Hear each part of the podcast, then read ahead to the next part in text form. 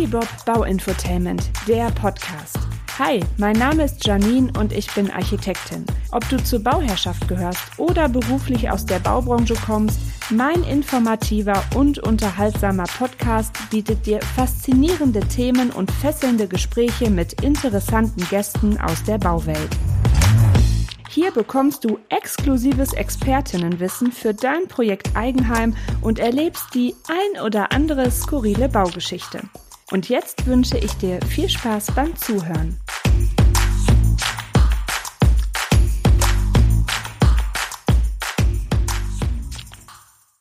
Die Energie- und Klimakrise hat die Bauwende ausgelöst, denn der Bausektor hat einen hohen Anteil an den CO2-Emissionen und am Energie- und Ressourcenverbrauch. Allein auf den Gebäudesektor entfallen in Deutschland rund 40 Prozent des gesamten Energieverbrauchs und über 30 Prozent der Treibhausgasemissionen. Die Diskussion um die Effizienz von Gebäuden und Heizsystemen ist daher nicht zuletzt durch das novellierte Gebäudeenergiegesetz immer stärker in den Fokus gerückt. Gleichzeitig wird aber auch die Diskussion um bezahlbares Bauen und Wohnen geführt.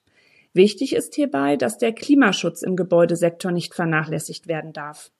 Wenn wir uns nun der Mammutaufgabe stellen, unseren gesamten Gebäudebestand zu sanieren, umzubauen und weiterhin effiziente Neubauten zu errichten, müssen wir uns auch mit folgenden Fragen auseinandersetzen.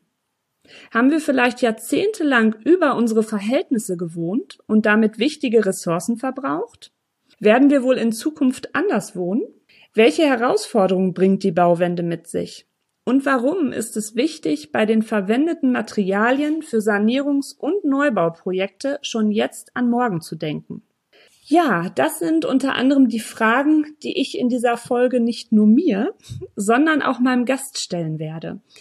Und mein Gast ist seit über zehn Jahren in der Dämmstoffbranche zu Hause und hat sich mit den Themen nachhaltiger Hausbau, Renovierung, Dämm- und Heizsysteme, Neubau und Energieeffizienz beschäftigt.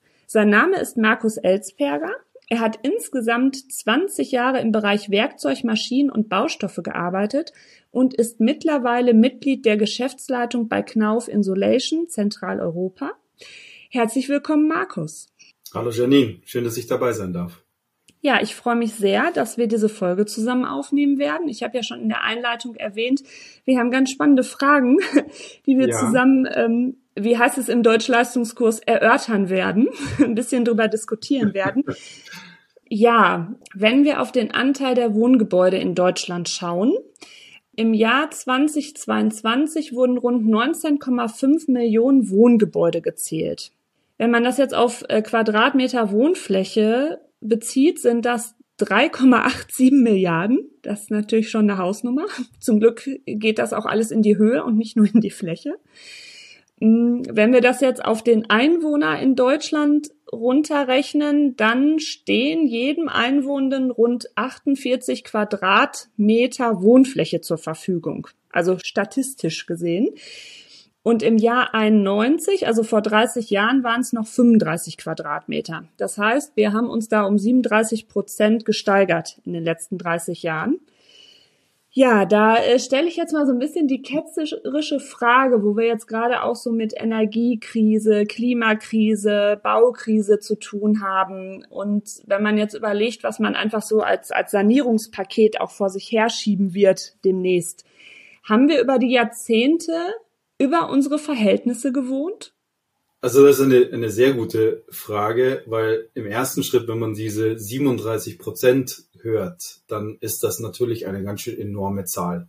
Dass äh, wir so viel mehr Wohnraum in 30 Jahren in Deutschland geschaffen haben und gleichzeitig die Bundesregierung auswirft als Ziel, wir brauchen 400.000 neue Wohneinheiten. Also das ist schon mal eine ganz schöne große Diskrepanz die, die, die Frage, haben wir über unsere Verhältnisse gelebt, ist natürlich, im ersten Schritt kann man das so sehen. Im zweiten Schritt ähm, bin ich eigentlich der Meinung, dass man, dass wir nicht über unseren Verhältnissen gelebt haben.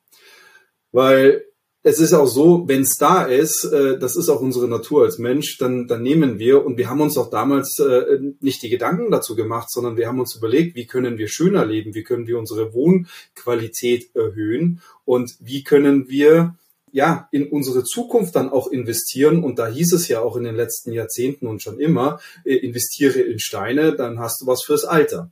Und hm. insofern ist diese Frage, glaube ich, gar nicht so. Hm? Betongold. Betongold, genau. Insofern ist, finde ich, diese Frage ein bisschen, ja, zu sehr in die rückwärts blickend und nicht so sehr nach vorne blickend, weil wenn man sich dann wiederum überlegt, ähm, wo, wo stehen wir heute, wie froh waren wir, diese Quadratmeter zu haben in der Corona-Zeit, äh, mhm. wo immer mehr Leute zu Hause waren und dann diesen Platz auch gebraucht haben, wie, wie, wie schrecklich sind teilweise die Bilder, die man sieht, wenn man äh, sieht, wie im Hartz-IV-Fernsehen äh, die Leute in kleinen Wohnungen äh, leben mit fünf, sechs Kindern. Ähm, und insofern glaube ich nicht, dass wir grundsätzlich über unseren Verhältnissen gelebt haben, sondern wir haben halt das ausgenutzt, was möglich ist. Hinzu kam natürlich, dass man damals, als die, die Bauzinsen auch noch deutlich geringer waren, also jetzt in den, in den vergangenen Jahren, ja, da war das Geld halt auch günstig, ne? Und wenn es einem dann möglich ist, auch ein bisschen größer zu bauen, dann, dann tut man das auch. Also, ne, das, das kann man ja jetzt nachblickend auch nicht unbedingt so verteufeln ich glaube, diese Veränderung, die du gerade ansprichst, also die, wir, wir müssen zwei Trends eigentlich sehen. Es gibt einmal diesen Trend, der, der ich nenne es jetzt mal Indoor Generation, ähm, mhm. Leute, die versuchen, ganz viele Dinge nach Hause zu holen. Und es gibt dann diesen anderen Trend der Minimalisten und der Tiny Häuser. Und mhm. ich glaube, das ist so, ähm, das, deswegen macht dieser Durchschnittswert auch relativ wenig Sinn, weil es ist so ein bisschen wie äh, die Temperatur der Patienten in einem Krankenhaus. Der Durchschnittswert sagt halt nicht, ob jemand eine Verfrierung, äh, Erfrierung hat oder ob er hohes Fieber hat. Und insofern, äh, insofern ist das, ist das ganz schwierig zu sagen. Und ich glaube, ähm, wir, wir sollten eher diese Trends anschauen, die es gibt. Und da sieht man natürlich äh, einen großen Trend, mehr zu Hause zu machen. Jeder möchte sich individuell gestalten zu Hause. Mhm. Jeder möchte schauen, dass es zu Hause äh, noch mehr möglich ist. Wie viele Leute haben Hometrainer zu Hause? Wie viele Leute mhm. haben äh, nochmal zusätzlich irgendwo eine kleine Werkstatt eingebaut? Wie viele Leute mhm. schauen eben, dass sie sich zu Hause verwirklichen, ähm, weil äh, wir es können. Und ich glaube, das ist absolut in unserer Natur, es bei uns schön zu machen. Und insofern ich glaube, was wir halt jetzt wesentlich mehr machen müssen, ist, dass wir die Baustoffe, die wir hernehmen, dass wir die wiederverwertbar auch hernehmen. Mhm. Ähm, dass wir sie äh, nicht nur einmal benutzen können, sondern eben auch wieder in den Kreislauf zurückführen können, um dann ja wieder was Neues daraus zu bauen, so dass wir eben uns auch selbst und nachhaltig eben weiterbringen können. Genau, da sprichst du schon ein gutes Thema an. Da werden wir gleich noch mal ein bisschen äh, intensiver drauf äh, hinausgehen, was so die Baustoffe angeht und ihre Wiederverwertbarkeit. Beim Thema Wohnen und über unsere Verhältnisse wollte ich noch, damit man das jetzt nicht falsch versteht, wenn man über 48 Quadratmeter spricht äh, pro Person. In Ballungsraum ist das natürlich deutlich geringer als, äh, ne, weil wie du schon sagst, das ist, ist der Durchschnitts, der, der, der Durchschnittswert. Mm, bei den demografischen Veränderungen ist es ja so, dass wir die Altersstruktur der Bevölkerung halt auch berücksichtigen müssen. Oder wie lebt man noch? Lebt man noch viel in Familien, ja. in großen Familien? Ähm, bleibt die Witwe übrig in einem großen Einfamilienhaus und hat dadurch als eine Person 140 Quadratmeter zur Verfügung. Es gibt viel mehr Single-Haushalte als früher. Das sind natürlich auch alles so Sachen, ähm, die man eigentlich, wenn man genauer auf diesen Wert guckt, berücksichtigen muss. Dass die halt ähm, einen Einfluss drauf haben. Ne? Weil es gibt genauso gut äh, Menschen, die zu viert, fünft sich auf 50 Quadratmeter äh, quetschen und einfach aufgrund äh, des immer teuren Wohnraums gar nicht die Möglichkeit haben, sich größere Wohnungen zu leisten, beziehungsweise äh, die überhaupt zu finden. Ne? Ja. Bleiben wir mal bei dem Thema äh, Wohnen, jetzt auch, wo es so um, um ressourcenschonendes Bauen geht und die Verantwortung, die wir einfach haben als alle, die im großen Bausektor tätig sind. Was meinst du denn, wie werden wir denn in Zukunft wohnen? Also du hast das gerade schon angesprochen, es gibt ja so zwei Lager, wenn wir es jetzt mal so ganz krass sagen würden, die Gewöhnungstiere und die, die es sich leisten können und schön finden, groß zu wohnen und die eher minimalistisch sind, so Tiny House mäßig. Also mein, meine, meine Annahme ist, dass wir in Zukunft noch mehr sehen werden, dass die Leute zu Hause es schön haben wollen. Weil wenn man sich zum Beispiel diesen Trend anschaut bei jungen Leuten und die Führerscheinzahlen, die immer mehr abnehmen und Leute sagen, okay, warum brauche ich eigentlich noch ein Auto? Wenn ich die soziale Interaktion haben will, kann ich ja FaceTimen oder mich äh, übers Internet mit Leuten verbinden. Ich habe eine wesentlich größere Freundesgemeinde in dem Sinne, weil ich halt mit diese Distanzen viel leichter überblicken, überbrücken kann äh, durch die digitalen Medien. Und insofern glaube ich, dass es für die, die Einzelperson immer wichtiger wird, ist, dass wenn sie zu Hause sind, dass sie sich wirklich auch wohlfühlen und es wird uns nicht mehr so sehr rausziehen. Und ich glaube, das ist einer der, der großen Punkte, die es gibt. Auch äh, das ganze Thema Homeoffice wird uns noch nach Hause noch mehr binden und wird mhm. uns dort äh, ja reinziehen und dass wir eben auch zu Hause da mehr Zeit verbringen. Und insofern, ich glaube, das, wo man auch wirklich am natürlichsten ist, und ich merke es ja in der, in der Gesellschaft, es gibt so viele Vorschriften, es gibt so viele äh, Shitstorms, wenn man nicht aufpasst, was man sagt, ähm, dass sich die Leute diesen sicheren Space unbedingt brauchen, äh, eben zu Hause zu sein. Und insofern glaube ich, dass die Bedeutung zu Hause tendenziell noch weiter zunehmen wird und dass man eben dann sich auf verschiedene Bereiche innerhalb seines Zuhauses auch wirklich aufbaut, die eben darüber hinausgehen, dieser, dieser klassischen, ich brauche was zum Kochen, ich brauche was, wo ich äh, schlafen kann und dann vielleicht noch so ein kleines Wohnzimmer, sondern dass man eben dann noch weitere Sachen mit dazu baut und Multifunktions-Homes äh, in dem Sinne dann immer mehr bekommen wird. Ja, also dass man nach wie vor auch seine Rückzugsräume einfach hat. Also das genau. ähm, wird ja auch immer wichtiger, weil wir sind ja auch durch, ähm, jetzt höre ich mich wieder an wie so eine Boomer-Oma, trotz meines halbwegs jungen Alters. Ähm, ja, man ist ja auch derart erschöpft von den ganzen Informationen, die man tagsüber übers Handy, ähm, Mail, Büro, Computer, Fernsehen äh, zu sich nimmt. Ich merke halt immer, wie wichtiger das ist, sich einfach Räume zu schaffen, wo man sich auch mal zurückzieht, wo der Kopf mal Ruhe haben kann. Dadurch kommt ja auch erst Kreativität. Also ich habe meine besten Podcast-Ideen, wenn ich dieses doofe Telefon ausstelle und einfach in den Wald gehe. So, ne? Dass, dass dann der Kopf frei ist und Genau, und ich, was mich jetzt wirklich interessieren würde, in, in einem Duden, wann wurde dieses Wort Wohlfühloase in den Duden zum Beispiel reingeschrieben? Weil ich bin mir mhm. sicher, vor 50 Jahren gab es diesen Ausdruck noch nicht, eine Wohlfühloase zu Hause zu haben. Aber heute, ja. jeder, mit dem man spricht, der weiß darüber. Ich hatte eine Podcast-Folge gehört, das fand ich auch total interessant. Da hatte die Architektin, die zu Gast war, ähm, da hatten die auch so eine ähnliche Frage gestellt und die hatte halt gesagt, sie glaubt, dass der persönliche Raum maximal minimiert wird, dass man mehr Gemeinschaftsflächen schafft, dass man ähm, dadurch wahrscheinlich auch wieder Synergien bündeln kann. Also ähm, ja, ich glaube, es ist Wunschdenken. Ja, also ich, ich, ich finde es auf der einen Seite irgendwie interessant, wenn du so Gemeinschaftsflächen machst. Also es gibt ja auch immer diese, diese Quartiere, die immer mehr kommen, wo du Menschen ähm, aller Couleur, aller, ähm, je nach, äh, ob mobilitätseingeschränkt oder nicht, jung, alt, wo die zusammen wohnen, wo die auch Gemeinschaftsflächen haben, aber auch Rückzugsräume. Finde ich vom Ansatz total schön, aber wenn ich mir vorstelle, auch ähm, ich habe ja auch mehrere Mehrfamilienhäuser bauleiten dürfen und da hast du ja dann auch mit Eigentümergemeinschaften zu tun, wo du dich dann fragst, naja, so ein paar Ideale, der Mensch ist auch ein bisschen komplex und schwierig. Man kriegt das vielleicht auch nicht immer so hin, ähm, wenn man jetzt meint, dass dann auch irgendwie entsprechend so Gemeinschaftsflächen äh, gut bespielt werden können. Ich, ich finde es. Also ich, ich habe zwar jetzt gerade so sehr absolut darüber äh, geurteilt im ersten Schritt, aber ich bin mir 100% sicher, dass dieses Konzept wird Zukunft haben. Es wird mhm. diese Plätze geben, wo man sagt, man hat diesen persönlichen Platz, der sehr minimiert ist und man hat viel Gemeinschaft. Äh, es gibt genug Menschen, die, die sowas auch unbedingt haben möchten. Aber wie du auch sehr schön gesagt hast, es gibt halt dann auch genau wieder andere Menschen, die das überhaupt nicht haben wollen, weil die dann sagen, ja, wenn ich in diese Gemeinschaft rein muss, dann muss ich Kompromisse schließen. Mhm. Und ich glaube, insofern, wir werden beide Wohnkonzepte auch sehen und erleben, dass die beide funktionieren und beide sind so richtig und falsch. Ich glaube, das ist wiederum eine sehr individuelle Entscheidung. Was möchte ich als Einzelperson? Und da gibt es Menschen, die sagen, also wenn ich jetzt zum Beispiel an eine ähm, Krankenschwester denke, die den ganzen Tag nur sich um Menschen kümmert, die den ganzen Tag nur mit Menschen redet, sich die Probleme anhört und sich kümmert, den ganzen Tag.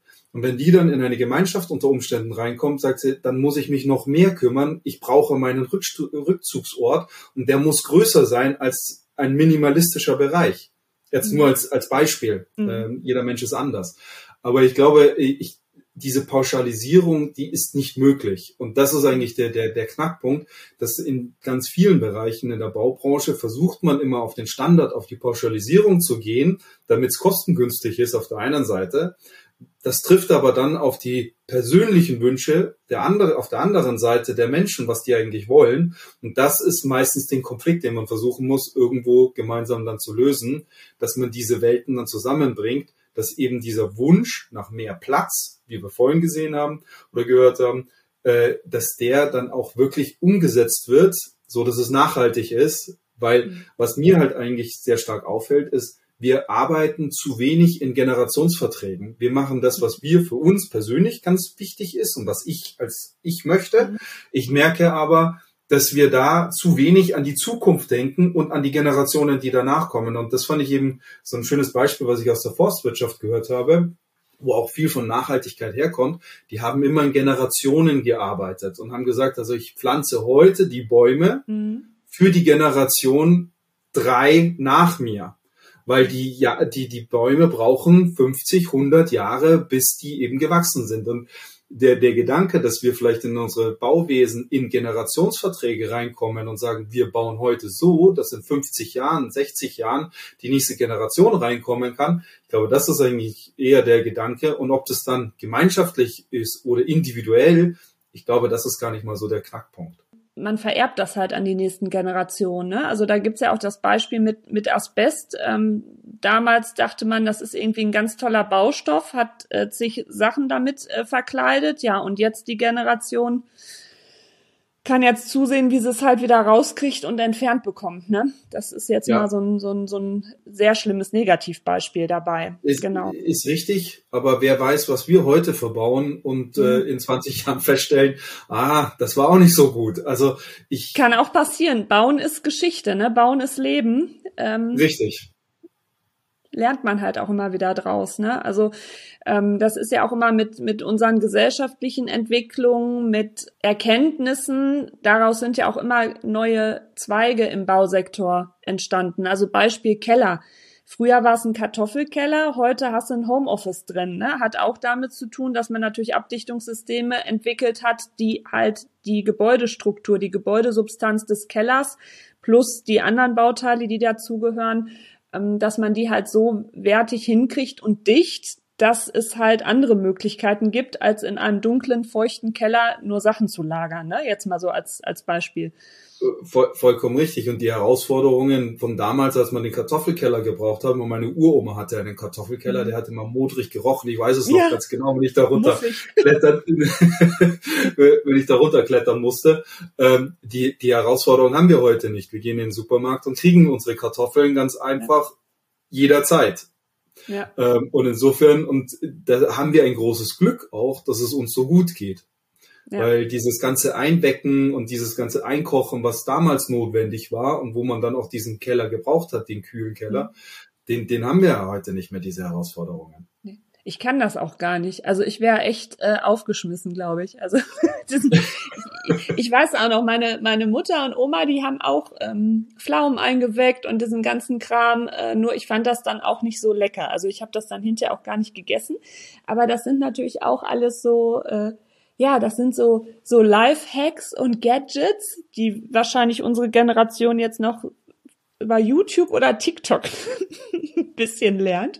Ja, aber klar, wie gesagt, es hat auch einfach alles so mit, mit unserer Lebensgeschichte zu tun, wie wir uns so, so entwickelt haben. Was haben wir einfach so an Ansprüchen entwickelt? Ja. ja, ähm. Kommen wir mal zurück auf unseren ganzen Gebäudebestand. Ähm, wenn wir jetzt so ein bisschen tiefer in die, in die Sanierung einsteigen. Was man von, von vornherein halt sagen muss, ist bei, beim Sanieren jedes Gebäude also mein Vater ist Bauingenieur, der hat das letztens ganz niedlich gesagt. Er sagte, jedes Gebäude hat auch so seinen eigenen Organismus, so wie das funktioniert, wo das steht, ähm, zusammen mit den äh, Bewohnern. Das ist halt alles so, so eine Mischung, wo du jetzt auch alles nicht direkt standardisieren kannst. Klar, du musst gewisses Grundgerüst und Regeln schaffen. Fakt ist erstmal, wenn ich jetzt eine Sanierung vor der Brust habe oder mich darüber informieren will, ist erstmal das A und O, dass ich natürlich Kontakt zu einer Energieberatung aufnehme, zu Energieeffizienzexperten. Da gibt's auch entsprechende Listen im Internet und beim, beim Bundesministerium auch. Gilt auch für, für Neubauten. Mm, weil ich natürlich über so einen Sanierungsfahrplan erstmal erfahre, in welchem Zustand ist mein Gebäude und welche Maßnahmen machen einfach Sinn, weil man natürlich auch viel kaputt machen kann, wenn man jetzt meint, man dämmt nur einen Teil und schafft sich auf einmal Wärmebrücken an Stellen, die ich vorher nicht hatte. Ne? Also deswegen ja. ähm, da bitte auch nicht ähm, sich in den falschen Foren irgendwie schlau machen. Äh, deswegen gibt es Energieeffizienzexperten und Beratungen um also einen da, da auf ich, den richtigen Weg zu bringen. Da, da kann ich eine kleine Anekdote äh, aus, von mir erzählen. Ähm, hm. Also ich bin von meiner Ausbildung her, komme ich aus dem Wirtschaftsbereich äh, und nicht aus der Bauphysik und äh, bin kein Bauingenieur. Ähm, aber im Zuge meiner, meiner Tätigkeit ähm, durfte ich einmal bei einem Seminar im Fraunhofer Institut mitmachen für Bauphysik und ich bin drinnen gesessen und habe dann innerhalb von der ersten halben Stunde verstanden, dass Bauphysik so komplex ist, äh, dass das ein eigenes Studienfach ist. Mhm. Das kriegt man nicht mal schnell auf die, auf die, auf die Schnelle raus, wie das funktioniert. Und insofern, äh, da ist unterstreiche ich, bitte sucht Experten auf, die sich damit auseinandergesetzt haben, die das studiert haben, die das verstanden haben, wie das funktioniert oder äh, auch gute Handwerker, die die wissen, was sie tun, weil äh, die Fehler, die man also die passieren können, äh, werden so viel Schaden anrichten, dass das, was man dann danach nochmal investieren muss, viel zu groß ist und deswegen auch äh, wirklich ganz, ganz wichtig, lasst euch beraten von Fachleuten. Hinzu kommt, die können einen auch über die äh, Förderung aufklären was es dann so aktuell da gibt. Ähm, da habe ich ja auch eine Folge mit dem Christian Bode aufgenommen zum Thema Energieeffizienzexperten, wieso sich das lohnt.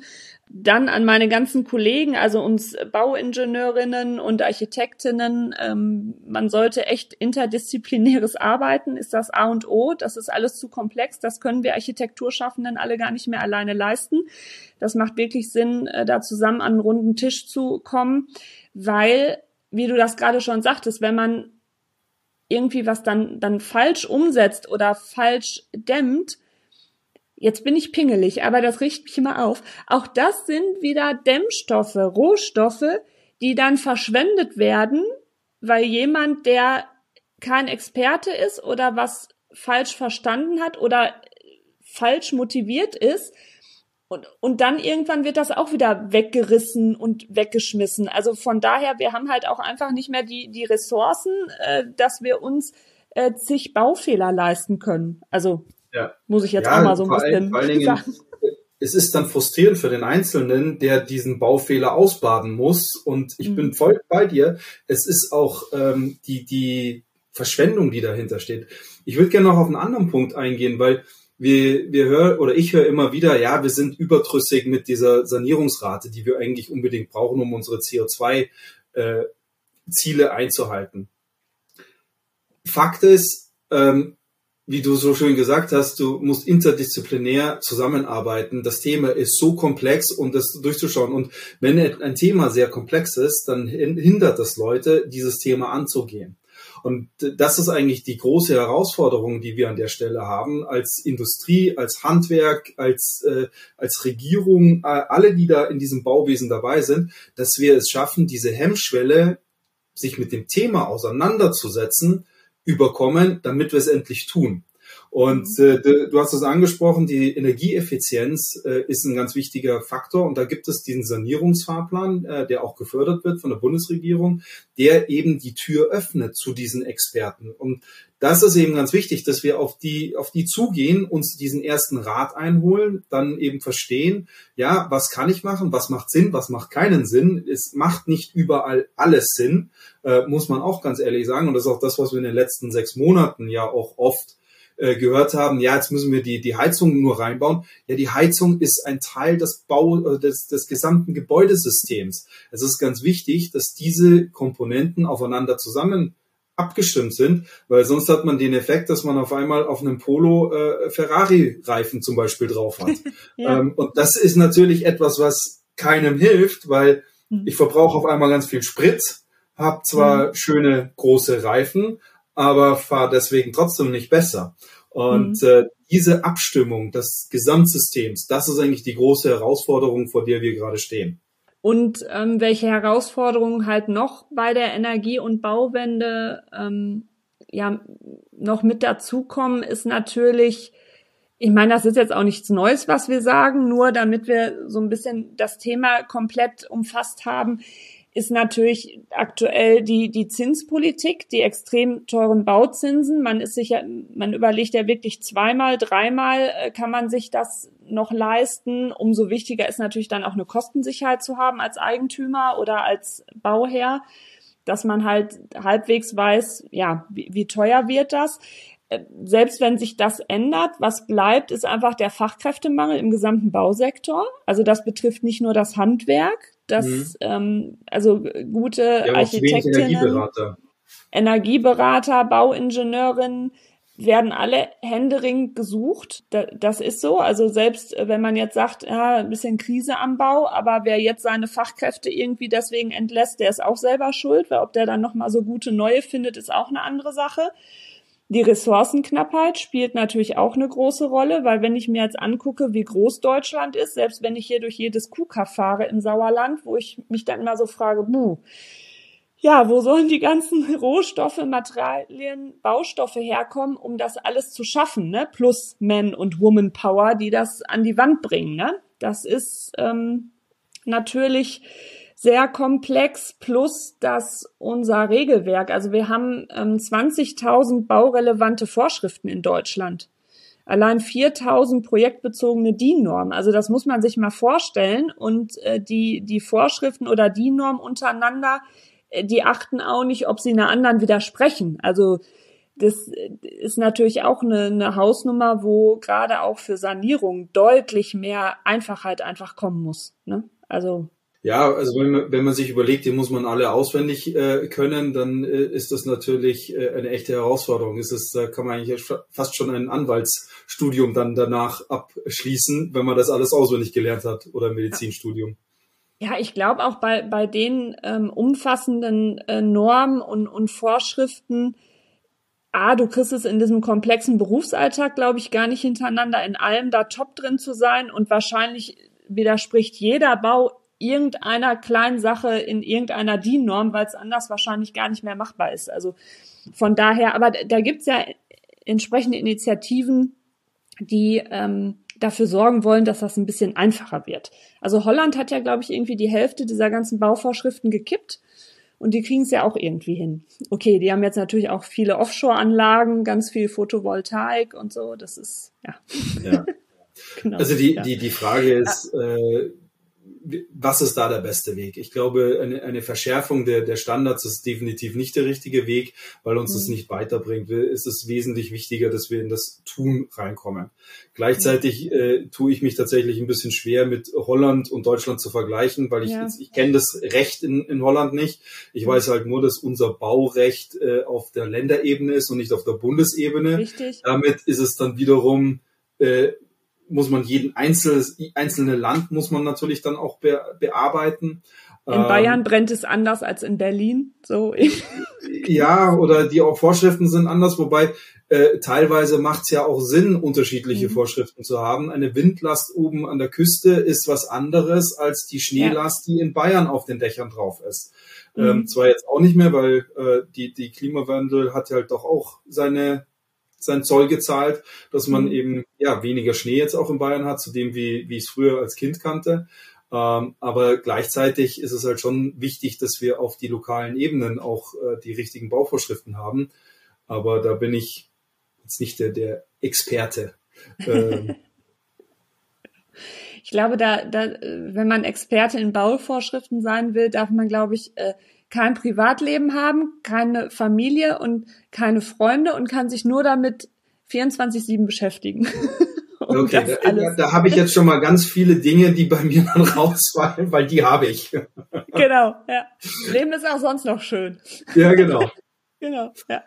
Ähm, wenn wir jetzt auf Neubau und Sanierung gucken, ähm, weil du, da bist du ja Experte, so welche Dämmstoffe es gibt. Hol uns doch mal so ein bisschen ab, was ähm, klar, es gibt jetzt Außendämmung, Innendämmung, genau. Mach uns einfach mal den Bauchladen auf. Was gibt es so an Dämmstoffen?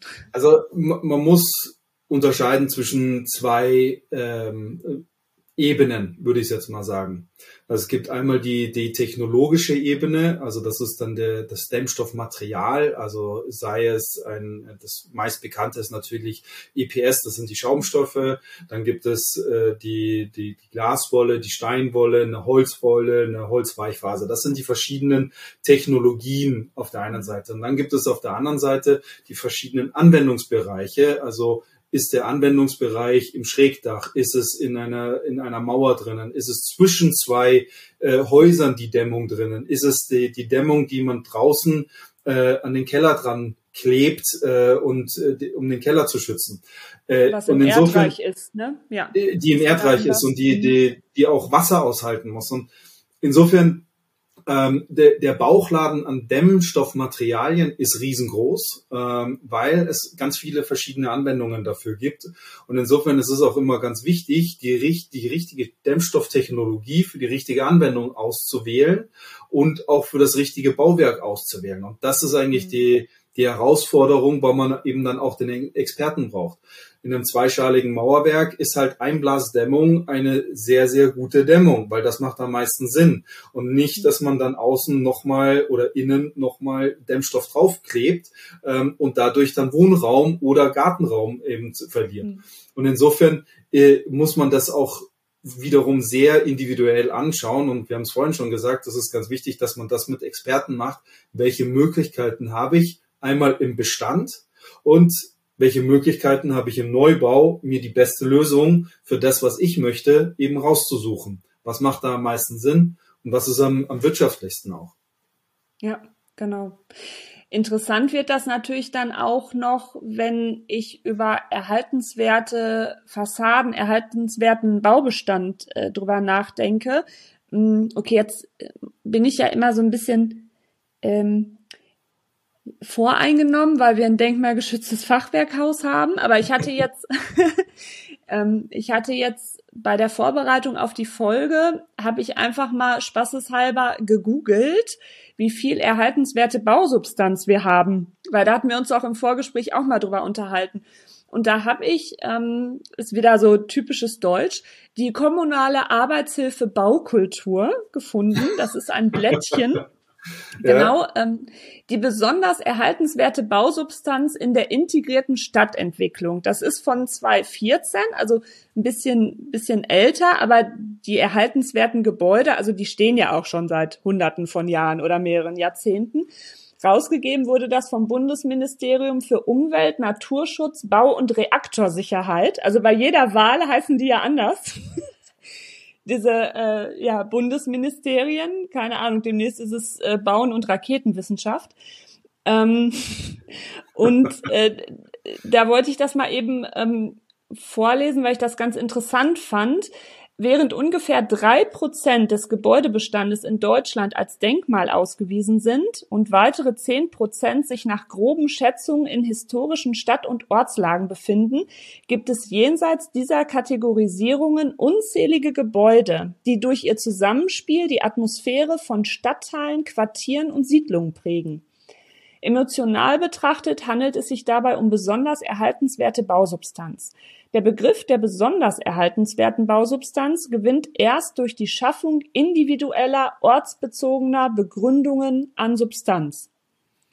Also äh, finde ich auch total interessant, dass ähm, auch so im, im Hinblick auf Erhalt der Baukultur äh, Dämmen äh, nur, wie gesagt, wir reden hier über drei Prozent Denkmalschutz und weitere zehn historischer ähm, ja, Bausubstanz. selbst wenn die erhalten bleibt, wir haben aber ja diesen anderen großen Topf an Gebäudebestand, der halt einfach saniert werden muss. Also das heißt ja jetzt nicht, dass jeder, also dass wir jetzt ähm, Angst haben müssen, dass unsere äh, schön touristischen Städte mit Herz, Emotion, dass die alle auf einmal ähm, einheitliche Fassaden bekommen. Also das will man ja auch gar nicht. Das will ja auch gar nicht die Bauindustrie. Ja, die, die ist, der ist ja auch an goldener Energie, an ähm, ja, dass wir schöne Städte weiterhin erhalten. Ne? Also du, du hast es vorhin so schön gesagt. Wir haben 19,5 Millionen Gebäude in Deutschland. Zehn Prozent davon aufgerundet zwei Millionen. Das bedeutet, es sind immer noch über 17 Millionen Gebäude, wo wir was machen können, ja. ohne dass es einen großen Einfluss hat, wie wir leben oder wie es aussieht. Und ich, ich sehe es auch nicht so kritisch ähm, vom Aussehen her, weil wenn man eine Aufspanndämmung zum Beispiel aufs Dach draufpackt, ja, dann, dann wächst das Dach vielleicht um 10, 20 Zentimeter.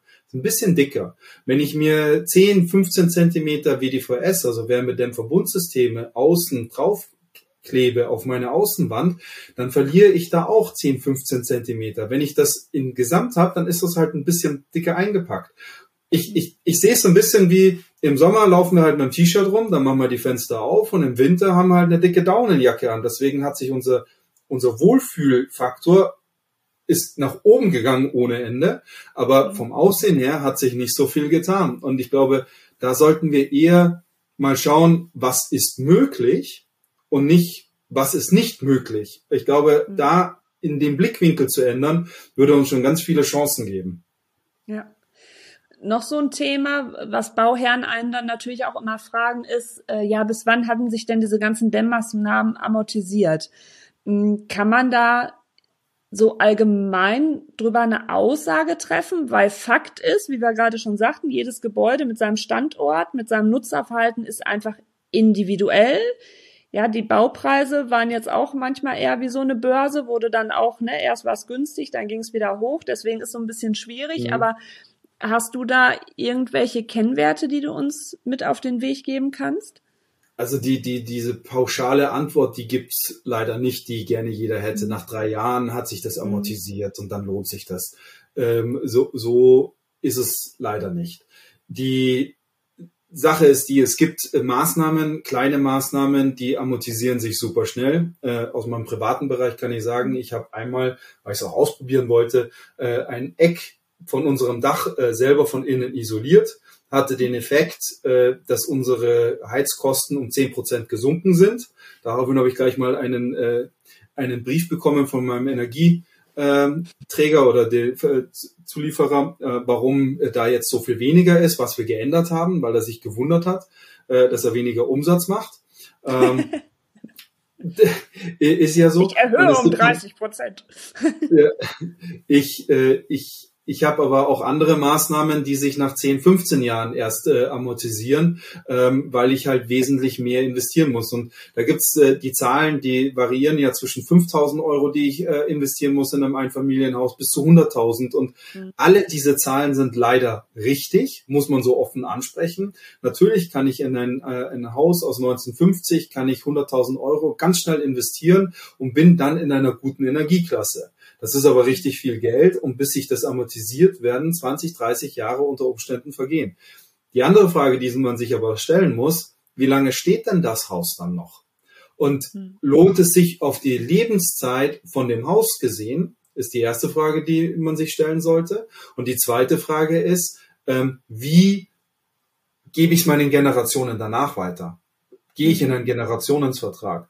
Und was man jetzt zum Beispiel bei den Hauspreisen ganz schön sehen kann, die Häuser, die gut saniert sind mit einer guten Energieklasse, die fallen wesentlich langsamer in ihrem Gesamtpreis als die Häuser, die unsaniert sind. Also der Abfall ist dramatisch zwischen diesen zwei Kategorien und da sollte man sich halt dann überlegen, Gehe ich auf diese kurzfristige Investition oder gehe ich auf eine langfristige Investition? Und genauso muss ich es beim Aktienmarkt machen. Ähm, da gibt es die Spekulanten, die sehr kurzfristig arbeiten und dann gibt es aber auch die, die sagen, ich kaufe mir diese Aktien, um sie langfristig zu halten und über 20, 30 Jahre dann eben meinen Gewinn daraus abzuschöpfen. Und äh, genauso muss man das bei den Häusern machen, dass man eben sagt, okay, was ist denn einmal die richtige Lösung für meine, für mein Haus, um dann eben auch richtig zu investieren. Und was da natürlich dann auch noch äh, zugehört, das hattest du am Anfang ja schon angesprochen, dass man auch immer mehr den Fokus auf kreislaufgerechtes äh, Bauen legt. Mm, weil wenn wir jetzt anfangen, vieles zu sanieren, sollte es natürlich auch so wertig sein und für die nächsten Generationen auch wirklich immer noch nutzbar. Ähm, das fängt an mit äh, flexiblen äh, Grundrissen, geht dann weiter auch in Materialien, die möglichst schadstoffarm, schadstofffrei sind, dass man halt wieder ähm, die ähm, recyceln kann oder sogar wieder verwendbar und wieder verwertbar. Also es sind ja zwei Unterschiede, ob ich wieder verwende ja. oder wieder verwertbar mache. Ja. Mm, ich finde diesen Ansatz ganz schön, der im Architekturdiskurs im Moment mit so an erster Stelle ist, dass sowohl die Sanierung und Umbauten, die wir jetzt machen, als auch die Neubauten, das Gebäude einfach als Materiallager, als Materialspeicher für die nächsten Generationen gesehen werden. Also das also finde ich auch einen wichtigen Ansatz. Die, diesen Ausdruck, äh, das Gebäude als Materialspeicher zu sehen, den höre ich jetzt tatsächlich zum ersten Mal, finde ich aber einen, einen sehr, sehr spannenden Gedanken. Mhm. Äh, dieser ganze das ganze Thema Kreislaufwirtschaft und diese Whole Life Carbon Betrachtung in der Bauwirtschaft, das ist ein ganz großes Feld, was sich jetzt gerade öffnet innerhalb der Bauwirtschaft und wo die Industrie auch sehr, sehr viel dazu lernt. Und ähm, jetzt aus, aus der Brille von uns als Unternehmen ähm, ist es halt so, dass zum Beispiel wir die Nachhaltigkeit schon sehr, sehr lange bei uns mit drinnen haben in der, äh, in unserer Produktion, äh, mit verschiedenen Beispielen. Äh, es ist auch so, dass zum Beispiel in der Glaswolle benutzen wir bis zu 80 Prozent Altglas, ähm, mhm. um daraus Glaswolle zu generieren. Und das Schöne ist, dadurch, dass es mineralische Stoffe sind, ähm, können wir sie auch natürlich immer wieder verwenden und wieder neu in den Produktions, äh, Produktion mit reinbringen. Und mhm. das ist etwas, was wir nicht nur in der Glaswolle und in der Steinwolle sehen oder auch in der Holzwolle sehen, sondern wir sehen das auch bei, bei Schäumen ist es das möglich, dass man diese wieder neu einschmilzt. Und da, wir waren vorhin schon mal in Holland. Äh, in Holland gibt es zum Beispiel ein, ein, ein Recycling. Äh, Fabrik, die diese ganzen Schäume, die von den Wänden zurücknehmen, um sie dann wieder neu einzuschmelzen, um sie wieder zu verwerten. Und insofern, das wird aus meiner persönlichen Sicht einer der, der nächsten Industriezweige sein, die sich in der Bauwirtschaft auch ein Stück weit aufmachen, dass man eben diese Baustoffe zurücknimmt und nicht nur wie beim Holz äh, es dann in eine Biomassewerk reinschmeißt, äh, wo es dann verbrannt wird, sondern dass man diese, Wer diese Werte auch wieder benutzt und weiterverwendet. Und insofern, das wird uns die nächsten 10, 15 Jahre äh, noch sehr intensiv begleiten, dieses Thema, und uns vor allen Dingen auch vor neuen Herausforderungen stellen und ganz viele spannende neue Innovationen bringen. Das ist natürlich auch das Schöne daran, ne? weil man dann so merkt, es hat jetzt so eine neue Ära begonnen. Also ich will es ja jetzt immer nicht alles nur so in diesem negativen Nebel lassen mit Baukrise, Energiekrise. Also ne, jede Krise bringt wieder neue Herausforderungen mit sich und neue Entwicklungen. Nur man muss natürlich immer berücksichtigen, dass gerade unser Bausektor ein unheimlich träger Sektor ist. Also das dauert halt, bis diese Entwicklungen sind, bis sich das, ähm, bis das verbaut wurde, bis man dann Erfahrungswerte wieder hat. Also das geht halt auch nicht von heute auf morgen. Wie du sagst, das ja.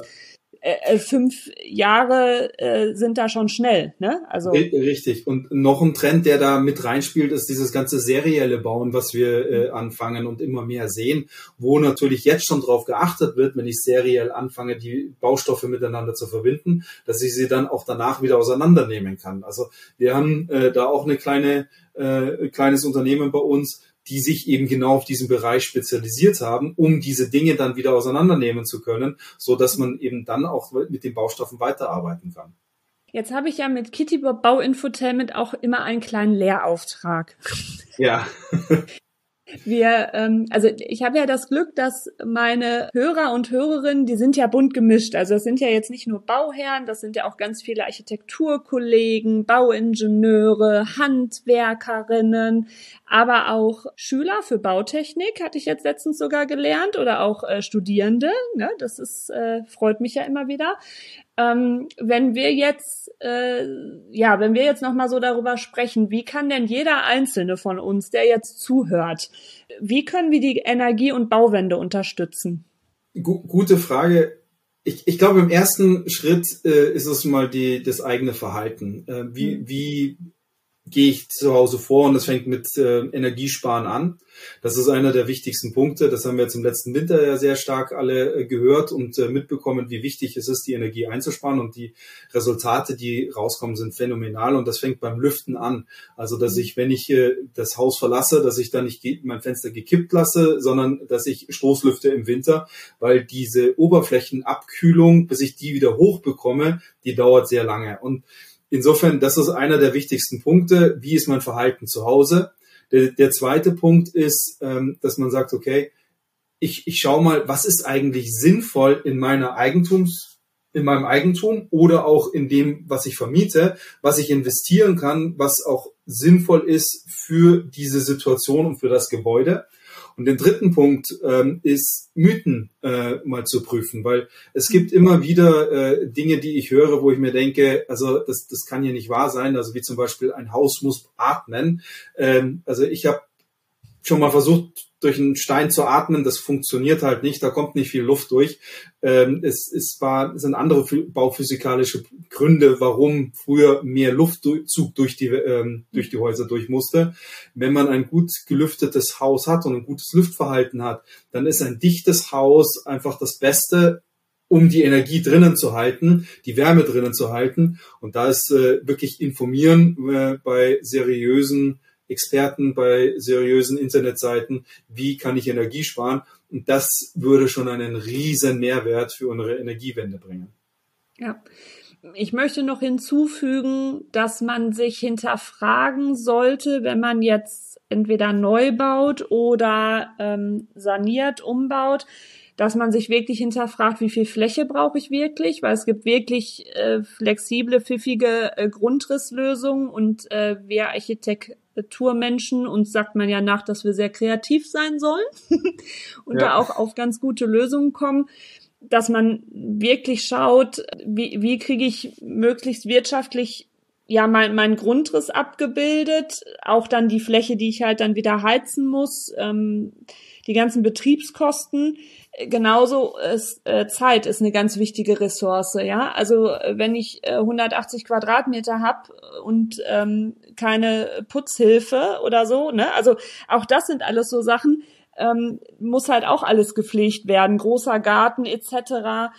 Halt diese diese Frage, was ist überhaupt mein Bedarf, was ist Wunsch? Also das so ein bisschen wirklich zu differenzieren und halt dann auch wenn es am Anfang natürlich von einer Investition immer noch mal einen, einen Tacken teurer ist, aber dass man wirklich schaut, dass man mit wertigen Materialien baut, die langlebig sind, dass man Fachkräfte, Fachhandwerker ähm, für sich gewinnt, weil auch das, das ist ja jetzt nicht nur der Entwurf und die Materialien, die in so einem Haus drin stecken, sondern auch die handwerkliche Tätigkeit und deren Können, wie die das halt auch alle so umsetzen. Und ähm, je erfahrener und, und sorgfältiger die sind, umso weniger besteht vielleicht auch die Gefahr, dass ähm, dann Mängel, also irgendwie Mängel entstehen irgendwie immer. Dafür ist es zu komplex, aber man könnte das dann schon so ein bisschen reduzieren, weil, ja,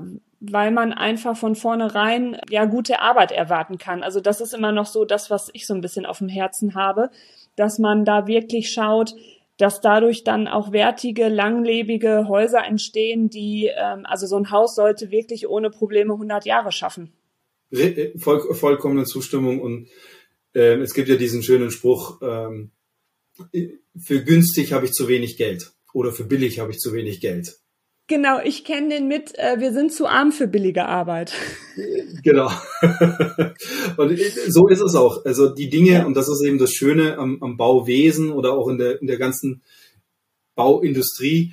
Ähm, es ist alles langfristig ausgelegt und insofern sollte man dann sich auch die Sachen langfristig anschauen, weil äh, ich kenne wenige Menschen, die sehr gerne, sehr oft umziehen. Ähm, also wir ziehen ja auch immer ein, um langfristig irgendwo zu sein. Wir wollen ja diesen das Zuhause schön haben. Wir wollen es uns gemütlich machen. Wir, wir wollen dort lange bleiben. Das ist immer der Wunsch. Und das sieht man ja auch zum Beispiel, wir haben vorhin, ist mir noch eingefallen, über die, den, die Quadratmeterzahl gesprochen.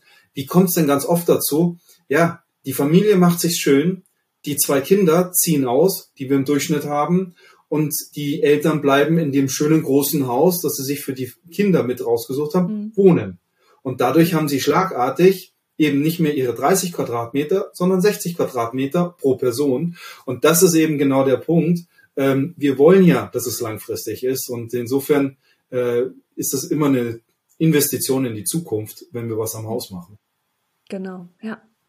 Markus, vielen Dank für diese schöne Podcast-Folge auf der Metaebene. Also ich äh, fand das wirklich sehr bereichernd, wie wir uns ausgetauscht haben über die Themen. Und ähm, von daher freue ich mich sehr, dass wir uns äh, connected haben. genau.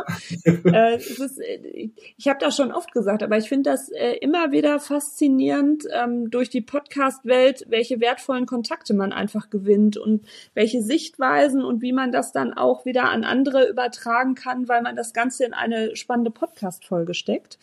Von daher vielen Dank für deine Zeit und deinen ganzen Input. Naja, ganz, ganz herzlichen Dank äh, für das Gespräch und äh, ja, war super spannend, hat mir sehr, sehr viel Spaß gemacht. Ja, mir auch. Deine Kontaktdaten packe ich in die Show Notes, damit man auch weiß, äh, wer mein Gast war, genau, trotz der kurzen Vorstellung. Ja, und in diesem Sinne, ihr habt's gehört, wenn ihr saniert und neu baut, achtet bitte auf wertige Materialien, eine gute Handwerkerschaft, interdisziplinäres Plan und Bauen wird auch immer wichtiger. Und von daher noch ein paar Tipps, ne, die wir euch gegeben haben. Hinterfragt eure Bedarfe und Wünsche. Und irgendwie schaffen wir das schon alle. Wir müssen einfach nur alle Teamwork machen. Architektinnen, Bauindustrie, Bauherrschaft, alle, die im Bausektor sind, Handwerker. Genau. In diesem Sinne, am Ende wird alles gut. Eure Kitty Bob. Zu Risiken und Nebenwirkungen frage deinen Architekten, deine Architektin oder die Fachhandwerkerschaft. Kitty Bob Bauinfotainment, der Podcast, ist eine Eigenproduktion von Architektin, Diplom-Ingenieurin Janine Kohnen.